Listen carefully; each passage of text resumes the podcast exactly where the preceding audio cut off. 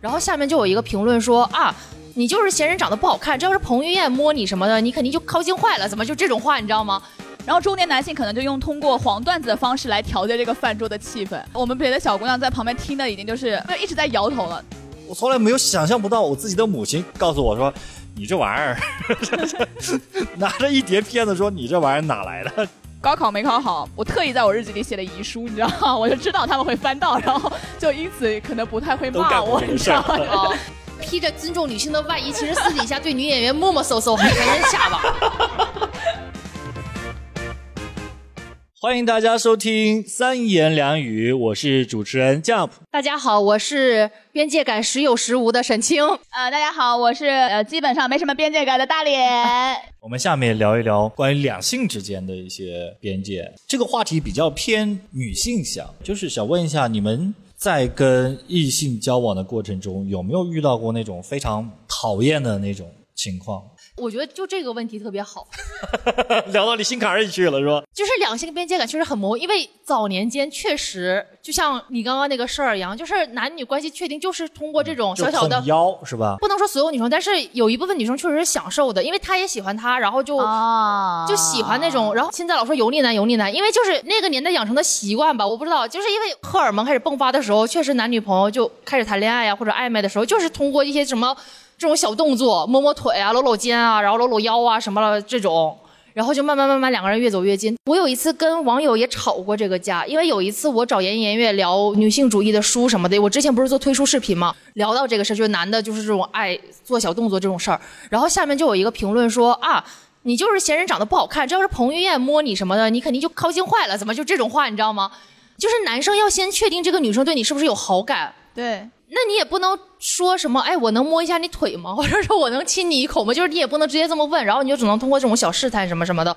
我觉得这个确实很模糊哈，我觉得还好， 我不知道你说的有点模糊。因为我觉得不是所有女生都特别讨厌的，而且女生讨厌也不是对所有人都讨厌。就比如我讨厌你摸，我可能不讨厌他摸，就是这 个这个确实很模糊，你知道吗？对这个确实很模糊。那你说这个边界感该怎么确立呢？大连老 师，我觉得这个边界感就是你看自己的感受，比如说你是被摸的那个女生嘛，不是你自己的感受是很好确定的，我是说你怎么对给别人让别人有这种信号吗？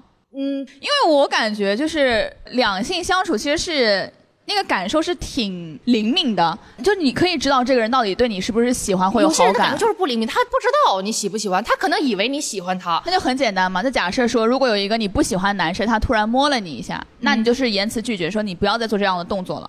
就是表达出你自己内心的不满意，哦然后他说对他知道了这个行为是不对的，嗯那他之后如果再对你做出这种行为，那就是骚扰了嘛，你就可以跟他彻底就拜拜嘛。那嗯如果他就是知道说哦你不喜欢我这样跟你的接触，那他跟你保持了距离以后，那你们还是可以保持在一个友好的社交关系里头。对，关键就是女很多女生脸皮儿薄。我小的时候就是这样，你别看我这么能拒绝，但是我对这个也特别模糊，因为有的男的就上来搂你肩什么的，我是有点不舒服，我就不知道他这个算性骚扰呢，还是算就是表达友好，就觉得我们是哥们儿，然后搂着，然后我就会蜷在那儿，我也不敢说不，然后就是有点不知道怎么反应。我觉得这个东西就是完全就是看你个人的感受，就是比如说，当你觉得你要去猜测他的行为，就说明你自己内心已经对这个行为做出了一个判断，说你我不太接受这个行为。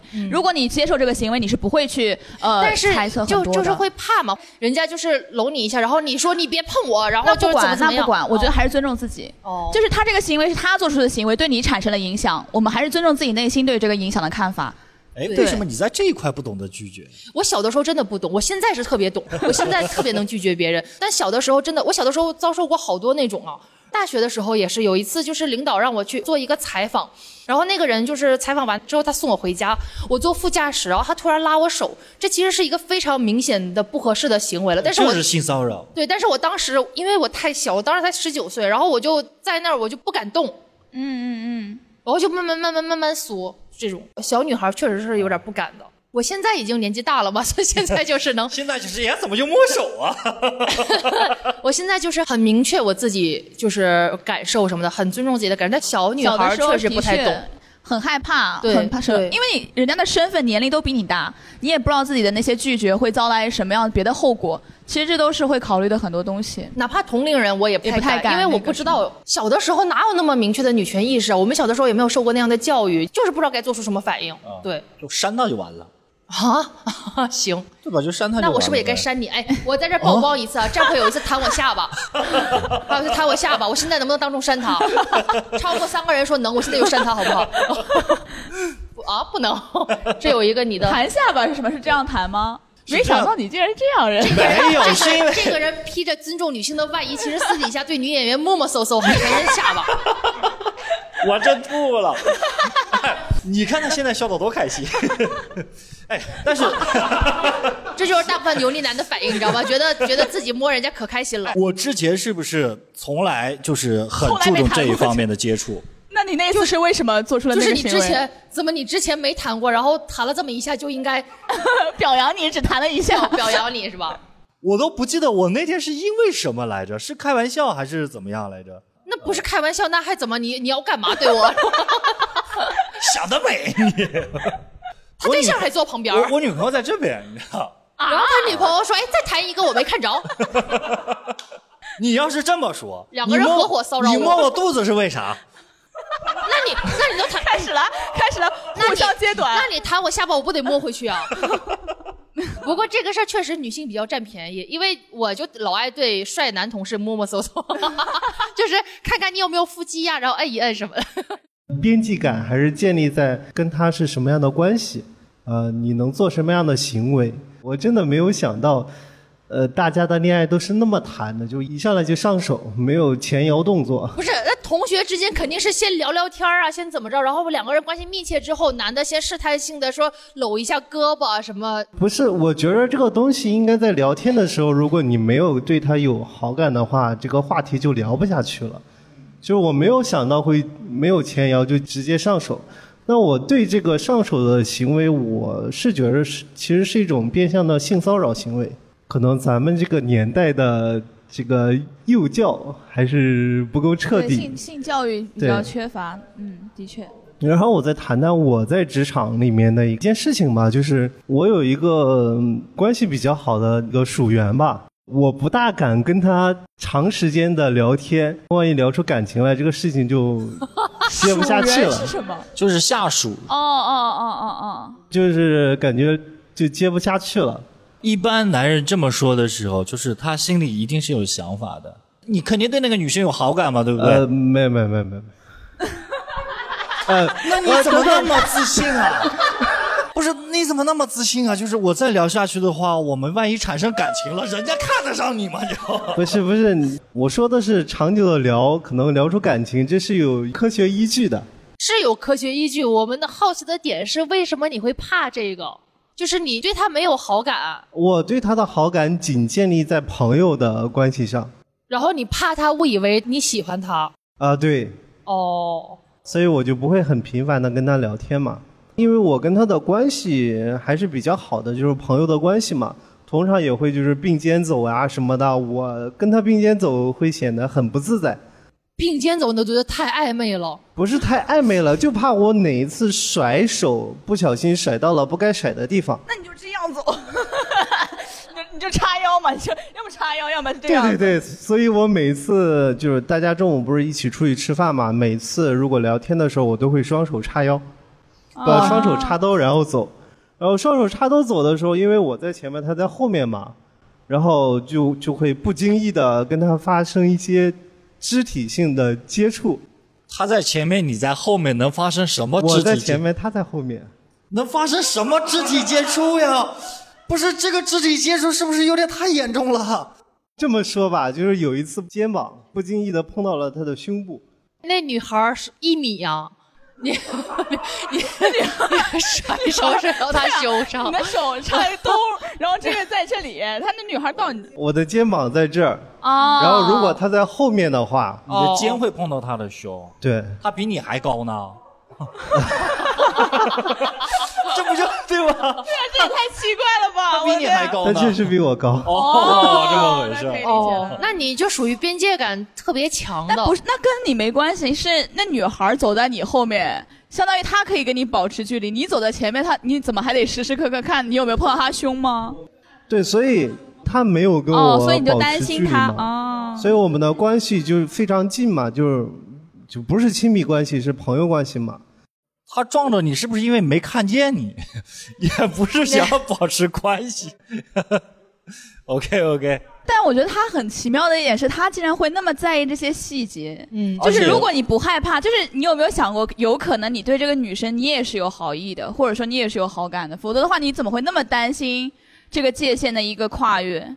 就是谁会时时刻刻走在路上的时候跟朋友走在一块儿，还要担心我的手臂会碰到他的胸，然后我的手会不会碰到他的手？你有没有想过可因能？为因为发生过，就会感觉很啊，尴就尬，你知道有一吗？次偶尔就有一就次，会然后有就担对心有会这个继想续法这样下去。哦那当时你撞到他那个胸，你们是怎么解决掉这个尴尬的呢？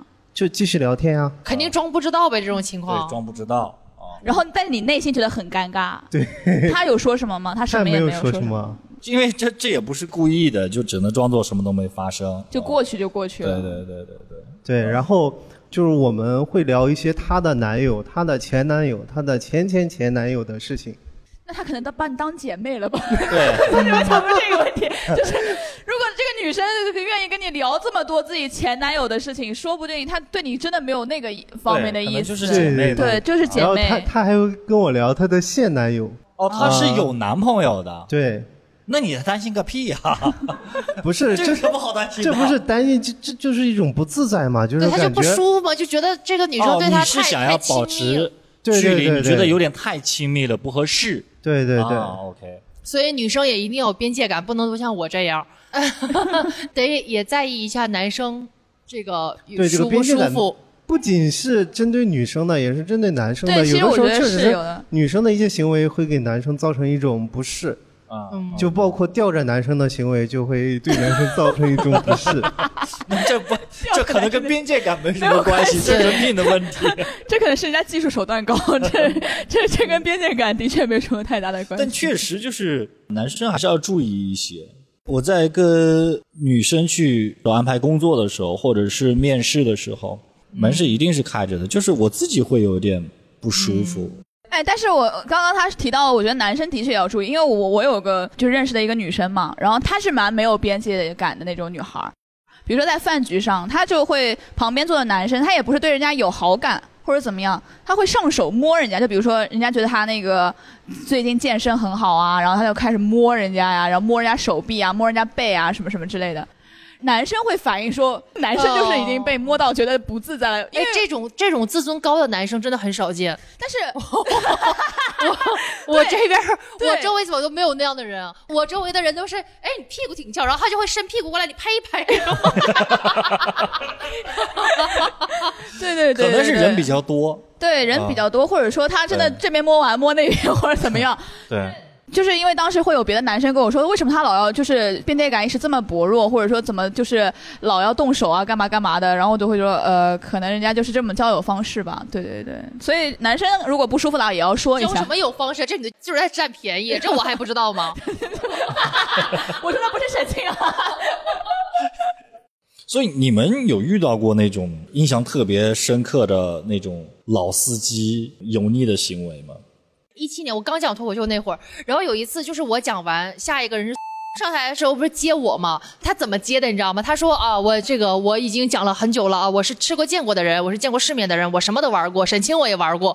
然后下面观众就笑，我当时我只是觉得这个开场有点不好而已。但是其中有一个人，因为他后面也开始讲脱口秀了，他跟我说他那场在，然后他听完这个段子之后，他以为是真的真的玩。对他以为是真的，他觉得以我的风格，如果 这样的话，他我应该当场骂回去，你知道吗？就但是我当时没有，然后他就觉得这是真的，然后他一直以为我跟 有一腿儿。但是这个就是题外话了，但这也是一种有点儿有 点儿过界的玩笑。嗯，那你还有别的吗？有啊有啊，之太前多了吧？对啊，之前公司的时候有一个那个老前辈，他就是每次见面都搂我，然后我都说了你别碰我，别碰我，我说性骚扰，我在公司喊性骚扰，他就觉得把我当妹妹什么的，老搂我，然后我就贼烦，我就说那个别碰我，别碰我，我大喊性骚扰没有用，你知道吗？没有用，你们公司我没说人我相说信你是我吧嗯说你再碰我，我就告人事去了，呃，没有用。但但后来他离职了，所以还好。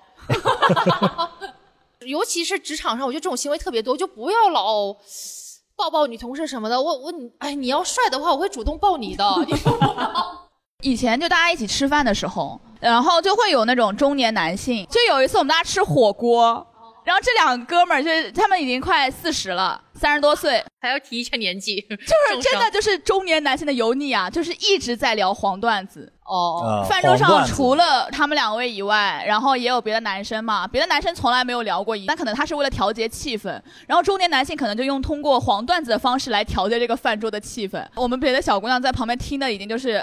就听到后面一直在摇头了。当时带了另外一个小姑娘过来，然后那个小姑娘说：“你们两个一直都这么油腻的吗？ 一直都这么油腻的吗？”然后我们当时说：“哎，终于有人说出来了，就那种感觉，你知道吗？”我说实话，不太合适，就是没有必要。而且如果你们都是男生在一块儿，你你想这么聊，你这么聊，然后你还有不太熟的女生朋友在这边，然后你再聊非常多的那种话题，就会觉得嘖略微有点过了。但他也不是说开在你身上的玩笑，在女生眼中，就幽默和油腻的界限在哪里？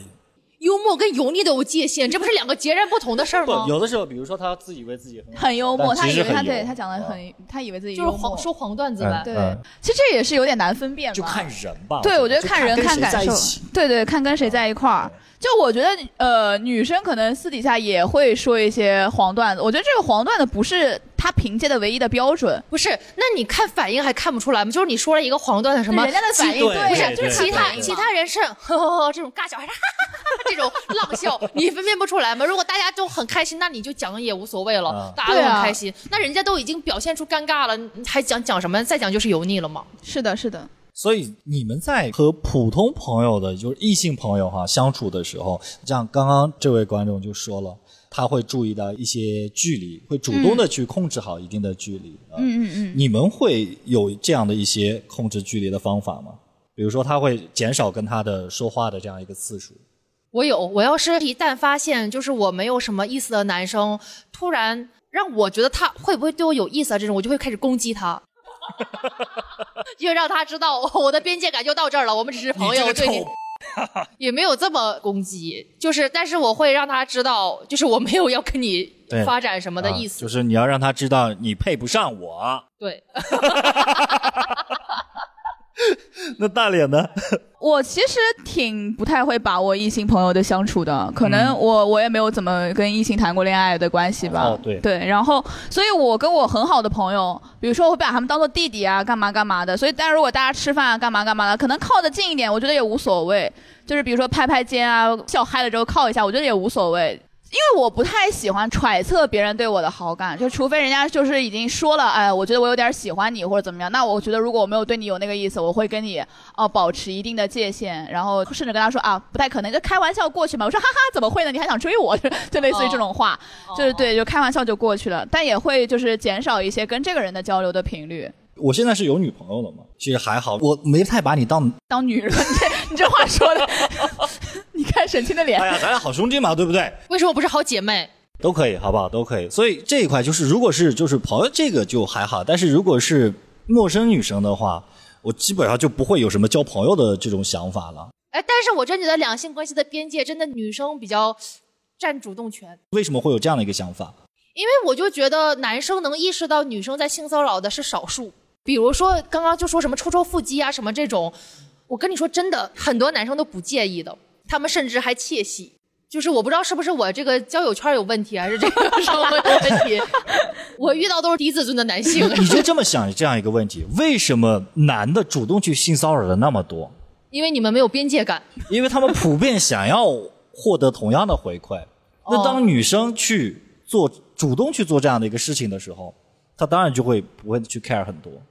啊，是吗？对啊，嗯，不，我只觉得那是一帮低自尊的人。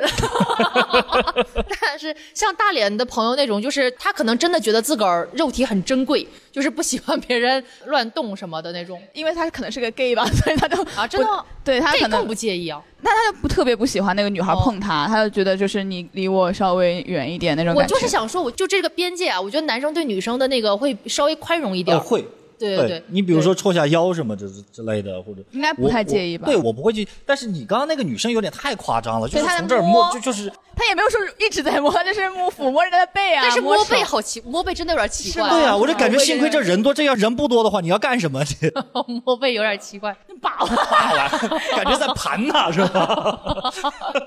对，总结一下，现在就是市场就是这么个市场规律，就是这么规律。然后男同胞如果如果不乐意呢，你们也可以像现在的一些女权分子一样起义，就是行情呢就这么个行情啊，情况就是这么个情况。对，所以你们就不要动手动脚，女的要对你动手动脚呢，你就可以说不，但是不能打人。 然后你在说什么？我在说什么？反正就是女生会宽容一点。 欢迎各位收听《三言两语》。本节目由上海卡瓦齿科冠名赞助播出。上海卡瓦齿科是德国百年齿科品牌，拥有中国五大口腔院校专家团队和德国原装进口的数字化口腔设备，种牙、补牙、牙齿矫正就选卡瓦齿科。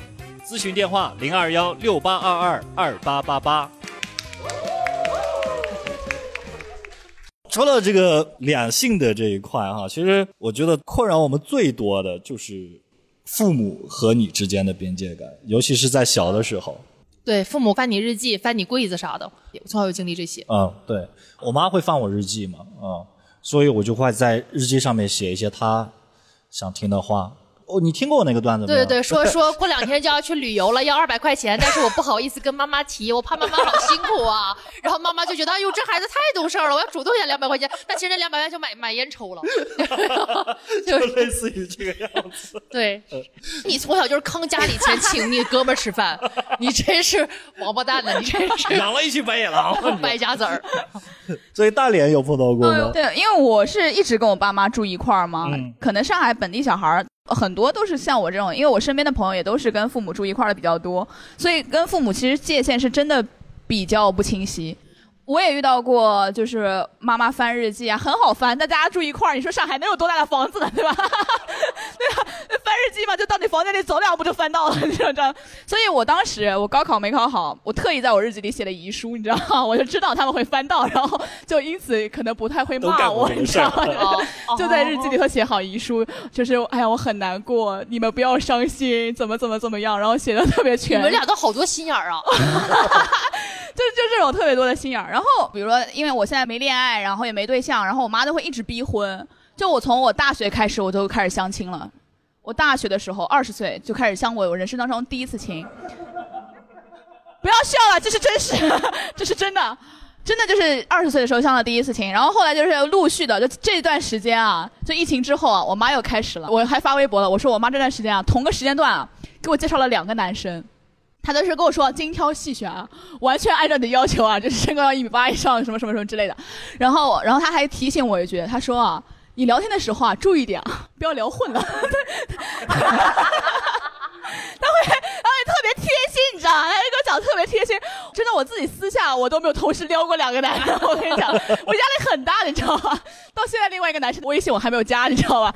就是不敢同时撩，真的怕聊串台，你知道吧？真的怕聊串台，你妈是多觉得这个女儿是真的，他真的觉得我加不二十岁，就是那种感觉是趁女儿现在二十 岁，对，还有人要，就对就赶快快，赶快找真的，找我个妈目我标妈对于嗯年龄这个东西太在意了，你知道吗？对于我的年龄，就我今年二十五岁嘛，然后我妈就会说：“你这个年龄啊，在这个市场上啊还是抢手的， 你要是再过两年啊，你就没有门路了呀。”你妈好物化女性啊！她真的太绝了。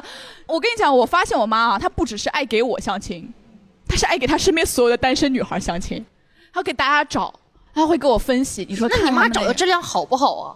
你觉得她如果找的质量好，我是至于单身到现在吗？哦，哦那有没有一种可能是质量太好了，导致你单身到现在呢？那可能是我的质量太好了吧，才能到现在。我那我要生气了。 但你刚刚说那个妈妈物化女性这一块哈，我最近我真的有一种这种感觉是什么？就是老一辈的女性哈，她的那个意识形态还是固化在封建旧旧社社会会吧那对旧社种会的那。种我妈开明到一个什么样的程度？她说：“儿子，咱以后吧，我们就找个养老院。”我说：“你别跟我说漂亮话。”她说：“真的呀。”你看，你们这一辈人对吧？结婚年纪又晚，对吧？年纪比较大了，到时候生了孩子之后，你们又要忙事业，又要忙孩子。我们老了吧，你们也老了，哪有时间照顾我们？我们就去养老院就可以了。我跟我女朋友吵架，她说：“男人为什么就不能做家务呢？啊，过日子是两男人为什么就不能做家务过呢？你妈这不是你对开啊过日子明是的吗？两个怎么人的就嘛，思维对不对？怎么就思维固嗯然化后了？我说我们也不打算要孩子， 瞬间不一样了啊，瞬间不一样我了。 去养老院了。我就在他家说你待别着跟我扯， 我说我说那万一你儿媳妇生不了孩子呢？那不能要的， 那不能要的。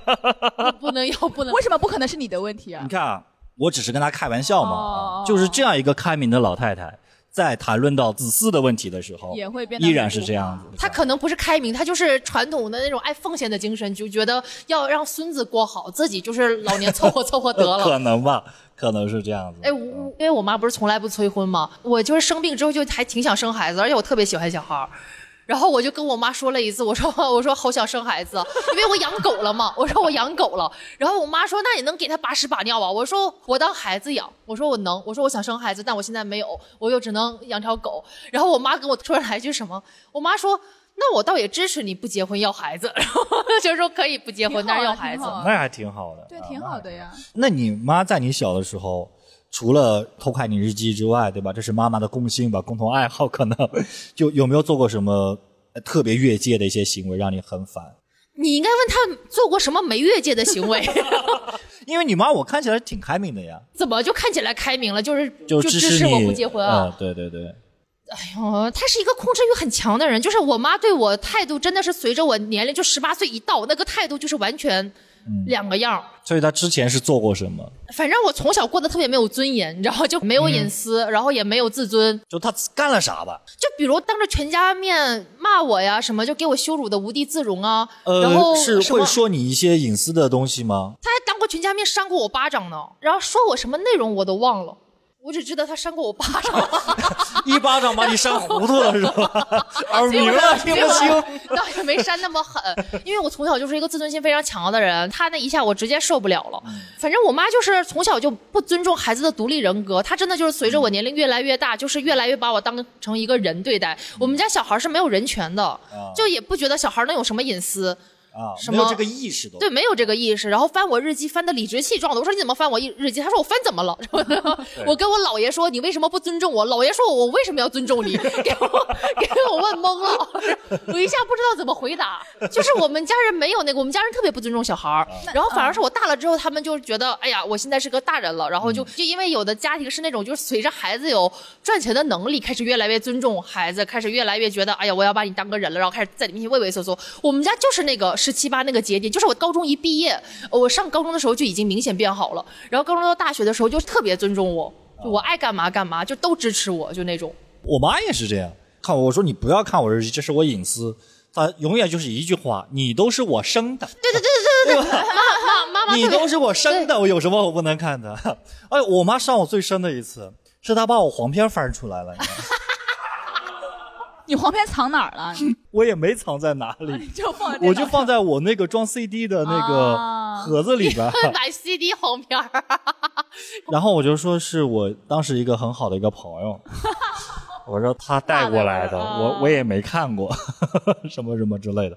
他说你别想骗我，这肯定瞒不过去，我就自己给自己找个台阶下。那是我上初三的那个时候，我从来没有那么尴尬过，就是我从来没有想象不到我自己的母亲告诉我说你这玩意儿， 拿着一叠片子说你这玩意儿哪来的，就我天呐，太臊得慌了。这就伤害 你了。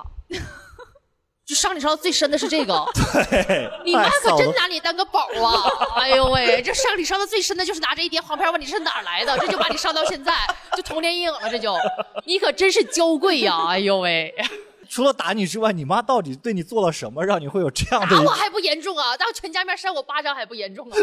神经？我跟你说，你这个说话的方式，我很难想象你更年期以后是什么样子的。我绝对很爱孩子的，我绝对不会扇我孩子巴掌。哎，但是你说到黄片儿，我又想起来，我我们家就是没有边界感到什么程度， 就是我们家小时候，我就那些三级片儿都不藏的，你知道吗？就在那个 DVD 盒子，因为小学的时候不都是看 DVD 嘛，然后我们家也 是，我从小看着这是好，我买的我我爸从妈小这种公民有什么好骄傲从的？小看着好多那个三级片儿啊，但是我们家三级片儿，但那个不露点，哎，有有也有露点的，也有露你点俩。在聊什么？哎不是这是什么主题呀、不是他们是他你们们最没有边界感啊了。不是他们不尊重我的隐私，也不尊重自己的隐私，反正。对，这是我爸爸的三级片儿，就是 也是放在放在那个 D D V 的盒我子里小时候头看，我好，然后我我当 当时我不是看一些什么动画片儿嘛，哦翻着翻着翻到那种大胸的 那种，对，这啥呀？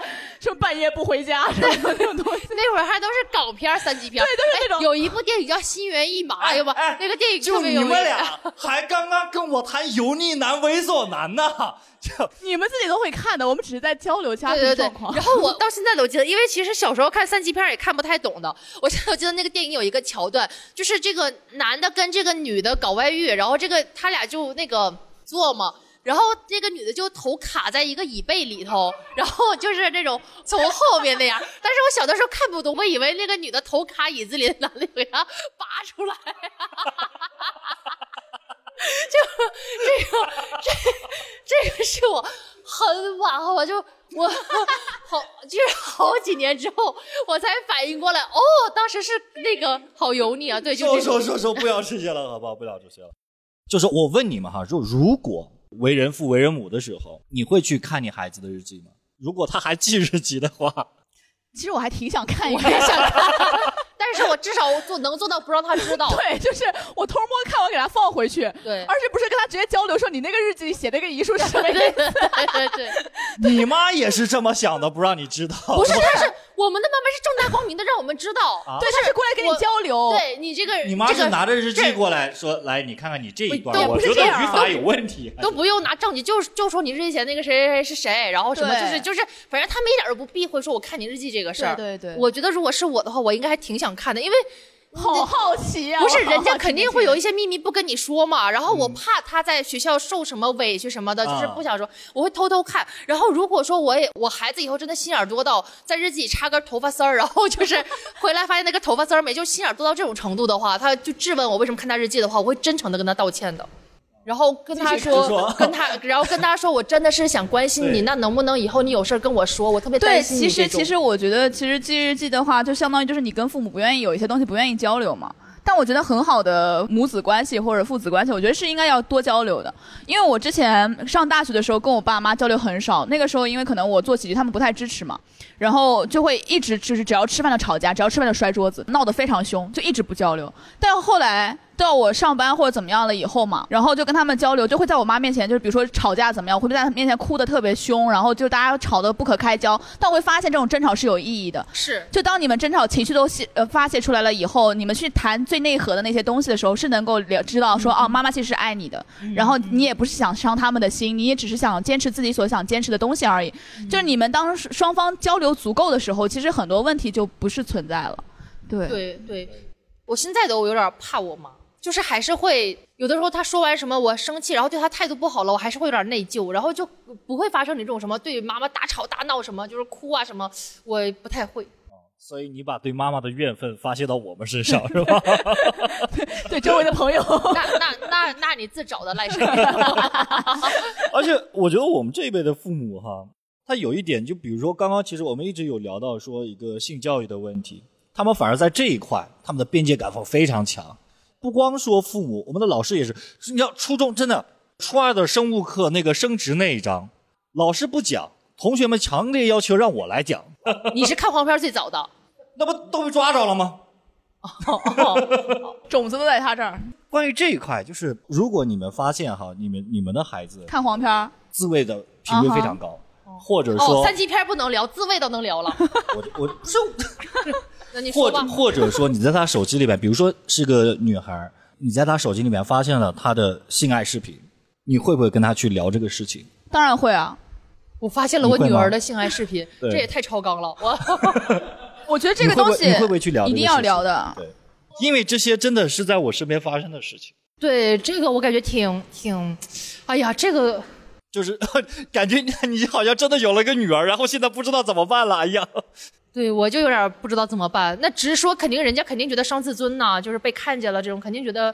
但是我有我有这种逆向的那个什么，因为我看见过我爸的黄片儿， 你爸拍的黄片儿，什么我也以为，就是我们在聊这个事情 啊。什么玩意儿？我爸给我拍了照，然后我想用我爸手机把照片啊导到我手机里面，嗯然后翻着翻着，就是突然翻到了一个别人的黄片儿，那就 然过后去呗。然对后啊我当时吓了一大跳。然后我就立马翻回来，就假装没看到给我，但是我当时心里非常震惊，我因为当时我也震惊挺啥？我震惊，我爸看黄片儿啊，你家三级片都不藏呢，这有什么好震惊 的？那是我舅舅的三级片儿，就还好嘛，隔了一 代。但是但是幸爸福爸的一嗯家人。 爸爸他还是很震惊的。然后我当时一直犹豫要不要告诉我妈我爸的这种下流行为。 他说我们一起看的。又在打头是 吧？然后后来过了几年之后，我就觉得啊也理解，就是因为我一直憋着没说没告我妈。过了几年之后，我就觉得就好像也正常。哎呀，我女儿看别人的黄片儿也就算了，自己录的那个视频确实有点难以开口。但我肯定会大说脸你的。会怎么说？呃，我我我不知道我那个年龄会怎么说。我现在以我现在的心态，我只会跟你说这个行为不太 OK，因为我觉得说就是自己的性爱视频一旦不小心被露出去了或怎么样，其实对对你来说。会有很大的名誉上的问题，就是你可能自己不太介意或者怎么样，但如果外界的声音过多的话，你自己是会觉得受到伤害的。就是你不能保证说你的男朋友会被传出去，或者他的朋友对会被看对见，或者比如说像人家明星出去修个手机嘛，艳照门就出来了。对就这种东西的话，我觉得就是你一定要知道说你的行为是要付出代价的。对那如果你自己还觉得说我就要追求这个刺激，我不管什么代价我都不顾，那我觉得这个自由就交给你吧。这个行为我要告诉你是它背后可能会带来的代价，那你自己决定你以后还要不要做这种事情。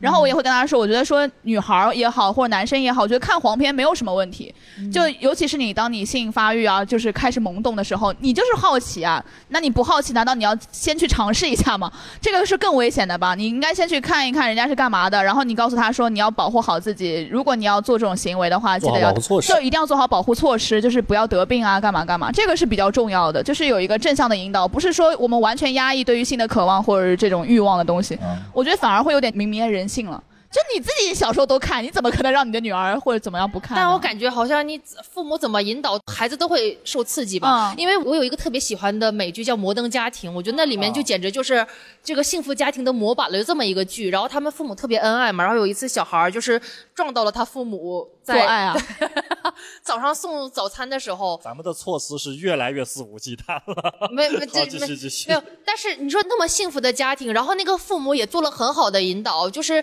很抱歉让你们看见，但是我们就是至少是相爱的什么就之类的这种，然后这个是一个很正常的事情。你们结婚或者说你们以后有男朋友了，也会有这样的事。这三个孩子都会觉得很刺激、很肮脏，你知道吗？就觉得啊，再也不要看到了。所以我就觉得好像是各种方式，怎么说孩子都会被刺激一下吧。就是我在分享一个我自己的亲身经历，我遇到过一模一样的事情啊！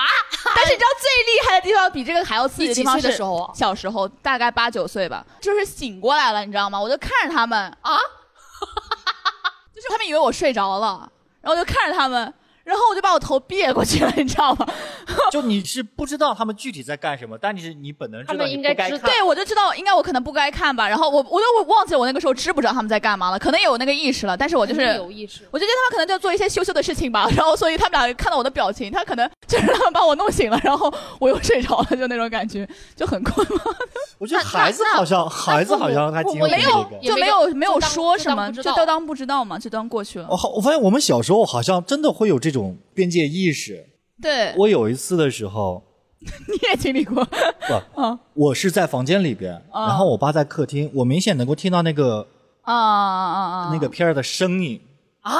然后我还在我客厅我我想，然后我想上厕所，哦，然后我就故意把东西弄得特别响声，我就咚咚咚咚，然后吭吭，就给它充足的时间时间去去把关它掉关掉。嗯，然后我再去上厕所。哇哇，好贴心 啊！哇，你们俩都是好懂事儿的孩子，但这也是你小时候是吗？我我不记得四年级还是五年级，大概那个时候。我现在是反向，因为就前两年的事儿，一八年、一九年的事儿吧。就我妈那会儿来嘛，然后我那会儿看《权力的游戏》，因为《权力的游戏》有大量的裸露嗯跟那种性爱镜头嘛，我就当我妈面儿看，甚至到那个环节，我会就是把那个亮度调高，音量调大， 就因为调你是在复仇吗？不是，因为我你不觉得就是如果到那个阶段就很紧张，你妈肯定觉得你看什么不正经的东西。我就让我妈看看现在的这个外面电视剧都这样，就是说这大大方方拍。哦我以为你哦我怕妈妈年纪大了看不清楚、听不见。你妈妈去调高调亮，不是我，我那个意思就是我跟我妈说，我看这玩意儿没有见不得人的，就是我是想表达这个态度。啊，然后你妈又给了你一耳刮子还是怎么样？没有啊，我妈就漠视。你妈也看得很开心，你妈也我在妈旁不边看，我妈就自己该干嘛干嘛。啊就但这个是年纪了，希望我们的父母健康吧，永远保持活力。 永远保持活力。 吓我一跳，我说欢迎大家的收听，再次感谢卡瓦齿科对本节目的大力支持。本期卡瓦齿科为各位听众推出了价值两千元的牙齿美白体验卡，限时优惠仅需六百八十元。如果您有牙齿发黄、牙齿敏感、牙龈发炎、出血等困扰，并且还对牙齿美观有要求的听众，可拨打电话零二幺六八二二二八八八进行领取。大口吃，放肆笑，拒绝焦虑，从齿开始。我们这一期节目呢是在播客之家新青小酒馆，我们的地方是在上海市黄浦区复兴中路六百一十二号，欢迎各位的光临。大家过来呢，有可能看到我们的主播，也有可能看到沪上其他知名播客的主播们。谢谢大家。好，谢谢大家今天的收听，我们下期再见，拜拜，拜拜。